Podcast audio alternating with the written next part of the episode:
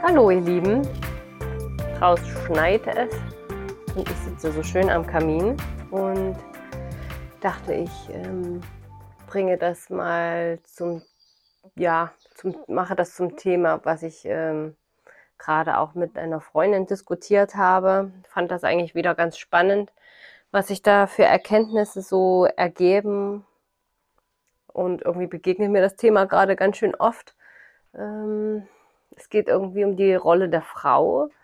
Ich habe äh, von einer Freundin ein Video bekommen, was sie bei Instagram fand, äh, wo ein paar Muttis, ein paar Frauen äh, darüber gesprochen haben, dass sie ähm, sich irgendwie in eine Rolle gedrängt fühlen, wobei sie das so nicht richtig ausgesprochen haben, sondern sie meinten eher, dass sie es schlimm finden, dass man als Rabenmutter gilt, wenn man hm, mal sein Kind zu Oma und Opa gibt oder dass eben Mutterliebe bedingungslos wäre und dass es darum geht, sich als Frau, als Mama aufzuopfern und dass man auch erst eine richtige Frau ist, wenn man denn eine Mama ist und ähm, dass sie das eben nicht gut finden, diese Sicht auf die Dinge und dass man daran denken soll, dass man immer okay ist, so wie man ist, dass man machen kann, was man möchte, ohne als eine schlechte Mutter zu gelten, dass man auch mal schlecht von seinem Kind denken darf, ohne gleich ein schlechter Mensch zu sein.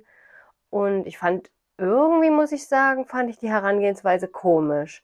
Ich habe mir gar nicht mehr so Gedanken darüber gemacht, dass diese Sichtweise noch so gängig ist, weil ich kenne das von meiner Mutter, die auch erklärt hat oder erzählt hat, wie sie das gelernt hat, hat das so im Alltag immer mal fallen lassen, dass man halt sich aufopfern muss und dass das normal ist. Ich glaube, dass sie sich auch extrem viel als Opfer gefühlt hat. Deswegen, ja, hat sie leider auch nicht sehr lange gelebt. Hm, sie ist mit äh, 60 verstorben an ihrem Krebs, der ihren Körper aufgefressen hat. Ähm, und ich denke, dass viel damit zu tun gehabt hat, dass sie sich als Opfer gefühlt hat. Man gibt nämlich komplett die Verantwortung ab dann in so einer Situation. Auf jeden Fall muss ich auch sagen, dass ich in meiner Umgebung, auch mit Freundinnen, die ich hatte, als ich noch nicht so bewusst war und auch jetzt wieder die Menschen, die ich jetzt kennenlerne, habe ich eigentlich niemanden darunter, bei dem ich sagen kann, das trifft irgendwie zu. Der lebt in einer Beziehung, wo der Mann äh, irgendwie komisch wird, wenn man sagt, hier, ich mache jetzt mal ein Mädelswochenende oder so. Dass er sagt, naja, nee, also das äh, geht ja jetzt überhaupt nicht. Oder also man wird dann eher noch ermutigt zu sagen, Mensch, nimm dir doch mal Zeit für dich. Deswegen fand ich das irgendwie hinterwäldlerisch, dieses Video, weil ich mir das gar nicht mehr vorstellen kann, dass es das noch gibt. Wer denkt denn so? Wer sagt denn sowas? Also nur weil ich mal ein Wochenende frei haben will und mein Kind mal zu Oma und Opa geht oder so, ähm, naja, also ich weiß nicht so richtig, da bin ich doch keine Rabenmutter. Aber was mir vor allem aufgefallen ist, nämlich, wer entscheidet denn, wie ich mich fühle? Das muss ich doch aber doch selber entscheiden, oder nicht? Also nur weil jetzt jemand zu mir sagt, ich wäre eine Rabenmutter, weil ich mein Kind in der Situation vielleicht mal ablehne oder denke, boah, das geht überhaupt nicht oder ich, ähm, da bin ich auch keine Rabenmutter. Also ich bin doch auch nur ein Mensch und vor allem entscheide ich doch, was mich stört. Äh, schon der Dalai Lama hat äh, ein, ein, mal einen tollen Spruch gehabt. Äh, das gibt so tolle Kalender von ihm. Da stand drin, dass ähm, ich niemanden die Macht gebe, mich zu stören, es sei denn, ich lasse es zu. Also niemand hat die Macht, mich zu stören weil ich das entscheide, was mich stört. Ich entscheide doch auch, ob mich der Schnee draußen stört oder der Regen oder äh, dass mich jemand anschreit. Ich kann da trotzdem entspannt daneben stehen und das komplett an mir abprallen lassen. Aber das, da liegt ja dann das, also die Ursache dafür, ob mich das jetzt kratzt, das ist doch dann, wie ich mich gerade fühle und nicht der andere. Also ist das doch auch in dem Thema genau das Gleiche die anderen können doch sagen, wer, für was sie mich halten und was sie denken, das ist doch aber ihr Problem. Das liegt doch in ihnen selbst, wenn sie die Meinung haben, ich wäre jetzt eine Rabenmutter, weil ich ein Weiberwochenende mache. Na, dann ist es doch völlig in Ordnung. Die können das doch denken, das ist doch, sie triggert das nur, weil sie es selber nicht gemacht haben und jetzt glauben, dass alle anderen genauso machen müssen. Das hat ja mit mir überhaupt gar nichts zu tun. Und ähm, das habe ich auch in der Byron Katie, in dem Buch von Byron Katie, Liebe dich selbst, ähm, mh, mm, so wahrgenommen, dass die, ähm, das Wichtigste ist, dass man erkennt, dass die eigenen Gedanken das Problem sind und nicht die Sache an sich. Das heißt, wenn meine Gedanken darüber, was der andere gesagt hat, jetzt mich schlecht fühlen lassen, dann ist das ja auch, dann ist das mein Problem. Dann sollte ich vielleicht den Gedanken abstellen. Das liegt doch ganz an mir, wie ich mich fühle. Deswegen verstehe ich das nicht so richtig. Ich denke, dass diese, die Menschen und in dem Fall die äh, Frauen in dem Video vielleicht erst einmal hingucken sollte, warum sie das triggert. Wieso stört die das denn, dass jemand anders das von denen denkt oder sagt? Also sie könnten sich ja auch dagegen entscheiden. Und das hat wieder was mit Selbstliebe zu tun und mit der Aufmerksamkeit und Anerkennung und Liebe, die ich mir selbst gebe. Das heißt, ich muss erstmal vielleicht das Rückführen oder Meditieren darüber oder die Traumata, die dazu geführt haben, dass ich mich wertlos und ungeliebt fühle, die müsste ich erstmal auflösen. Und dann steckt man auch dahinter, warum einen das triggert. Und dann interessiert es einen irgendwann auch nicht mehr. Das ist genau das Gleiche mit diesem Scheiß über diese Gendersprache, die gerade jeder, äh, also die gerade so stark angesprochen wird und wo Gesetzesänderungen gemacht werden zu dem Thema, dass eben das Wort Mutter nicht mehr da sein darf und das Wort Schwester und Schwägerin und was ist eigentlich das denn für ein Blödsinn? Wieso gibt es Menschen, die das nicht interessiert? Und wieso gibt es welche, die das interessiert? Wenn man sagt irgendwo, liebe Zuschauer, dann fühle ich mich nicht schlecht, dann sitze ich nicht da und denke, so eine Scheiße, der meint mich jetzt nicht. Es ist ja eine Unverschämtheit, dass ich jetzt hier so ausgegrenzt werde. Ich fühle mich selbstverständlich angesprochen. Liebe Teilnehmer, wieso sollte ich mich denn da ausgegrenzt fühlen? Ich bin doch ein Teilnehmer. Also ich persönlich, und das ist meine Meinung dazu, es ist mir total Wurst, ob der jetzt Teilnehmerinnen oder Teilnehmer sagt, ich fühle mich angesprochen, ich fühle mich überhaupt nicht ausgegrenzt, ich fühle mich wohl, ich weiß, dass ich sicher bin und dass ich geliebt bin. Und liegt es dann nicht an meiner eigenen Haltung zu dieser Sache, ob ich mich dadurch ausgegrenzt fühle oder nicht?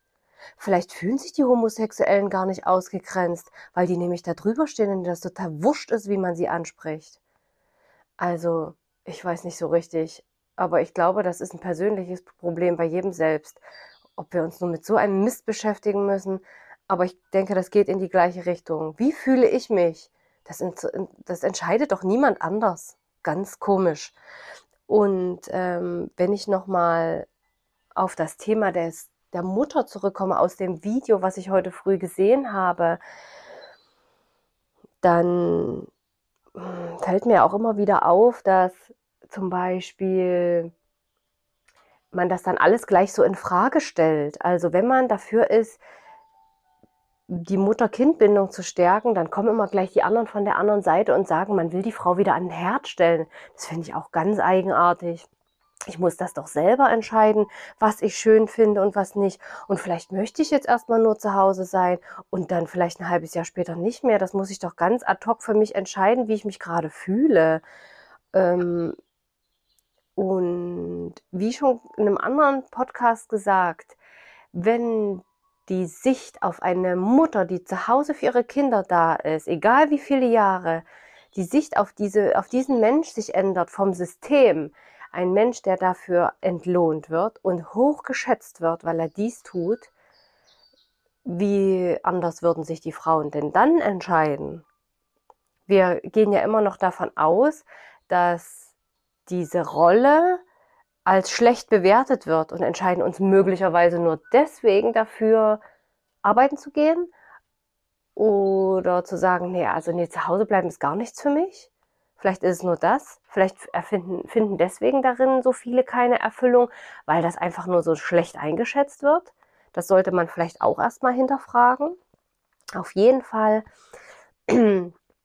ist eins immer ganz wichtig, dass egal was wir machen und wofür wir uns entscheiden, als Frauen und als Mamas, wir können die Naturgesetze nicht übergehen. Die sind, wie sie sind. Unser Körper funktioniert, wie er funktioniert. Unsere Psyche funktioniert ebenso, wie sie funktioniert. Und unser Verhalten auch. Und es ist einfach mal so, dass ein Baby, ein ganz kleines Menschlein, was auf diese Erde kommt, um ein gesunder Erwachsener zu sein, diese Bindung braucht. Da können wir uns auf den Kopf stellen. Es können auch Mütter sagen, nein, ich will mein Kind abgeben, das ist völlig in Ordnung. Dann hat sich wahrscheinlich die Seele des Kindes so eine Mutter gesucht, um die Erfahrung der Trennung zu machen, weil es diese Erfahrung in diesem Leben eben machen wollte. Okay, es gibt auch keinen Grund, die Mutter dafür zu verurteilen. Sie hat sich so entschieden, aber natürlich müssen wir auch alle die Konsequenzen daraus tragen. Und wenn das Kind im Erwachsenenalter dann eine schlechte Bindung zur Mutter hat, emotionsloser ist und überhaupt diese Beziehung sehr distanziert ist, na, aber da muss ich mich doch überhaupt nicht darüber wundern. Den Grundstein dafür habe ich doch gelegt. Es ist auf jeden Fall Fakt. Der Säugling braucht in erster Linie die Mama, natürlich beide Eltern, völlig klar. Irgendwann wechselt es vielleicht auch gern zum Papa rüber. Solange stille, ist das Kind an mich gebunden und mehr ist dazu nicht zu sagen. Entweder ich lasse mich darauf ein und genieße das und sehe die Vorteile darin, oder ich lasse es einfach. Ich ähm, habe in, einem, in einer Folge der Blacklist neulich äh, eine interessante Beschreibung gehört. Und zwar ging es dort um Manipulationen von Menschen. Jemand hat andere Menschen dazu gebracht, eine Gewalttat auszuführen, ohne dass sie je in diese Richtung tendiert hätten, ohne dass es Vorstrafen gab. Und er hat dann gesagt, oder man hat gesagt, dass um das zu schaffen, Menschen derart zu steuern und zu manipulieren, also von außen und dann möglicherweise sie auch noch zu einer Gewalttat zu treiben, mm, dafür müsste man im Alltag immer wieder das Gleiche machen. Sie müssten also eher diese Strukturen wiederholen sich immer wieder und auch allgemein immer wieder Wiederholungen von den Dingen im Alltag. Der zweite Punkt war die Trennung von der Bezugsperson. Davon ist natürlich die Rede in den ersten Jahren des Menschwerdens. Und der dritte Punkt war, dass es wichtig ist, dass das Wesen sich wertlos fühlt, dass man es dazu bringt, dass es sich wertlos fühlt. Also gar kein Selbstwertgefühl hat. Und das hat mich kurz nochmal erschüttert. Ich kenne mich ja mit dem Thema aus und habe mich damit schon lange beschäftigt, aber ich finde es immer wieder erschütternd, wenn sich der rote Faden plötzlich wiederfindet. Und wenn ich erkenne, welche Ausmaße dieses ganze Thema hat. Das Thema von die Trennung von Mutter und Kind, die Trennung von dem Kind und seiner Bezugsperson, die, das Nicht-Vorhandensein von einer zu 100 Prozent zuverlässigen Bezugsperson, was macht denn das mit dem Menschen? Und ich denke, es gibt Studien ohne Ende dafür. Es gibt Psychologen, Neurowissenschaftler, Verhaltenspsychologen, Pädagogen. Es gibt so viele Menschen, die darüber schon berichtet haben, wie traumatisierend und absolut fatal es ist, wenn das Kind von seiner Mutter getrennt wird. Und es ist vollkommen unbegreiflich, wie man in unseren Medien in unserer Politik, in unserem System dieses Thema so unglaublich untergraben kann. Und das zeigt mir nur, dass sie immer noch wollen, dass die Menschen Schlafschafe sind, wie man ja jetzt auch in der Politik gerade sieht. Denn die möchte man, man möchte die Schlafschafe, die der Regierung folgen, der Politik und dem, was man ihnen sagt. Bitte nicht hinterfragen, bloß nicht selber denken, denn das kann man nicht gebrauchen. Es ist nämlich anstrengend. Also Daran sieht man doch aber, was die, was die Obrigkeit, die Regierung, die Menschen, die über alle entscheiden, mit uns vorhaben. Weswegen wurden denn Studien in der DDR verheimlicht, dass es gefährlich ist, Kinder bis zum dritten Lebensjahr in eine Fremdeinrichtung zu geben, wo doch die DDR so ein großer Verfechter von Tageseinrichtungen war für die Kinder, am besten noch Wochenkrippen. Am besten früh um sieben hinbringen und abends 18 Uhr abholen, damit die ja keine Zeit zu Hause, sich kennenzulernen es ist mir ein, ein absolutes Rätsel. Aber man sieht, was es bedeutet. Was bedeutet es für ein kleines Kind, von seiner Mutter getrennt zu werden? Für das Kind ist das eine absolute Katastrophe. Ich habe mich gerade gestern, vorgestern, mit einer Freundin darüber unterhalten, dass man manchmal, vor allem in, wie soll ich sagen, stressigen Situationen im Leben mit Partner und Kindern, also äh, wo ein was belastet, wo man irgendwie nicht so ganz so zentriert bei sich ist, dass man manchmal so kalt wird, so komplett zumacht, so abgehärtet ist und nichts fühlt. Und wir haben dann im Gespräch noch herausgefunden, das hatte sie mit äh, ihrer Mutter neulich besprochen, dass als sie ein Jahr alt war, war die Mutter sechs Wochen zur Kur.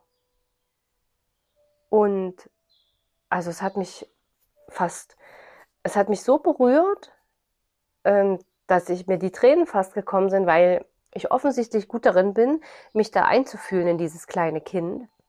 Und wenn ich mir dann mein Kind vorstelle, was ja auch noch klein ist, und ich sehe sie, wie sie da ist, ein Jahr, kann vielleicht noch nicht mal laufen und wird den ganzen Tag abgegeben. Niemand hat diesem Kind erklärt, wo die Mutter plötzlich hin ist. Selbst wenn, kann das ein einjähriges Kind überhaupt nicht erfassen, was da passiert. Die Mutter ist weg. Ein Kind hat überhaupt keine Vorstellung von Zeit. Sechs Wochen, das ist ein Leben. Was macht dieses Kind? Es macht zu. Es resigniert und es gibt auf. Die Mutter ist tot. Sie ist nicht mehr da. Sie ist nicht verfügbar. Meine Freundin wurde dann von der Schwiegermutter, die ihren Sohn nicht so belasten wollte, ganz früh als erste in die Kita gebracht und als letzte wieder abgeholt. Der Vater war also auch nicht verfügbar. Was bitte lernt denn das Kind daraus? Also es lernt nicht nur, wie der Dr. Friedrich Graf sagt, wenn ich mich mehr anpasse, dann kriege ich einfach weniger Ärger. Ich muss also nur gut funktionieren, sondern es lernt auch, ich bin alleine. Ich bin verloren und ich bin es nicht wert, dass jemand bei mir ist. Ich bin wertlos. Ich bin nicht genug. Das ist das, was dieses Kind daraus lernt. Und wenn man dann als Erwachsener Probleme in seinen Beziehungen bekommt, weil man verhärtet ist, weil man kalt wird, weil man Emotionen nicht zulassen kann und manchmal einfach überhaupt gar nicht weiß, was mit sich los ist, dann sind das die Gründe dafür. Und dann komme ich wieder zu dem Video zurück, dass manche Frauen Vielleicht aufgrund dessen, dass die Gesellschaft ihnen das Gefühl gibt, Mutter sein ist nicht gut genug, ihr müsst mal was anderes erreichen, dann ihre Kinder, die sie lieben, weggeben, weil sie glauben, das zu müssen und wir dieses Menschlein unglaublich traumatisieren und das ist nie wieder gut zu machen. Denn diese Zeit am Anfang ist unwiederbringlich weg. Man kann es nicht nachholen. Du kannst später Rückführungen machen, du kannst ähm, natürlich Selbstheilungstechniken erlernen, du kannst meditieren, du kannst das auch natürlich alles loslassen und gehen lassen und aufarbeiten. Das geht. Das ist kein Problem. Man kann auch wieder zueinander finden. Und dennoch ist diese Zeit unwiederbringlich verloren. Für beide. Für die Eltern, für die Mutter, für das Kind. Es ist einfach nur gruselig. Tja, was soll ich dazu sagen? Ich kann nur sagen, dass egal wie eine Frau sich entscheidet und was sie macht, alles ist okay so für sie. Man sollte das nicht generalisieren. Aber wir können die Naturgesetze nicht umgehen und sagen, äh, ja, aber das muss jetzt eben einfach so gehen. Das ist nicht so schlimm. Wir, wir, wir wollen halt arbeiten und wir geben die Kinder jetzt eben weg. Das ist okay. Aber es gibt eben auch eine Konsequenz daraus. Denn ein Kind funktioniert eben so und sein Geist funktioniert eben so, wie er funktioniert. Und es lernt eben aus dieser Abgabe eben nur das. Da kann man sich auf den Kopf stellen. Ja, das so, dass es mir heute durch den Kopf ging und hm, wie sehr würde ich mich freuen, wenn diese Thematik endlich mal etwas mehr Einzug hält in unser System, dass die Menschen, weil meine Freundin meinte dann, warum weiß eigentlich keiner von dieser Wichtigkeit zwischen der Mutter und dem Kind? Puh, das ist eine gute Frage. Ich denke, dass viele das wissen. Viele wissen davon, aber es wird eben nicht publiziert. Es werden Bücher klein gemacht, in denen es darum geht. Man verurteilt dann wieder die Leute. Man sagt, man will eben die Frau nach Hause zwängen und sie unterdrücken und ihr die Emanzipation nehmen. Das ist alles Blödsinn. Die haben eigentlich eine ganz andere Agenda im Hinterkopf. Mit die meine ich die Regierung und die, man sieht es ja jetzt, 2021, ähm, was da dahinter steckt, was gewollt ist in unserer Gesellschaft. Aber ähm, wir wissen ja, dass es dazu niemals kommen wird. Und ich wünschte mir, dass da einfach mehr Menschlichkeit kommt und mehr Empathie und mehr Gemeinschaft und ähm, die Liebe regiert und nicht die Kontrolle und die Angst. Ganz liebe Grüße von mir.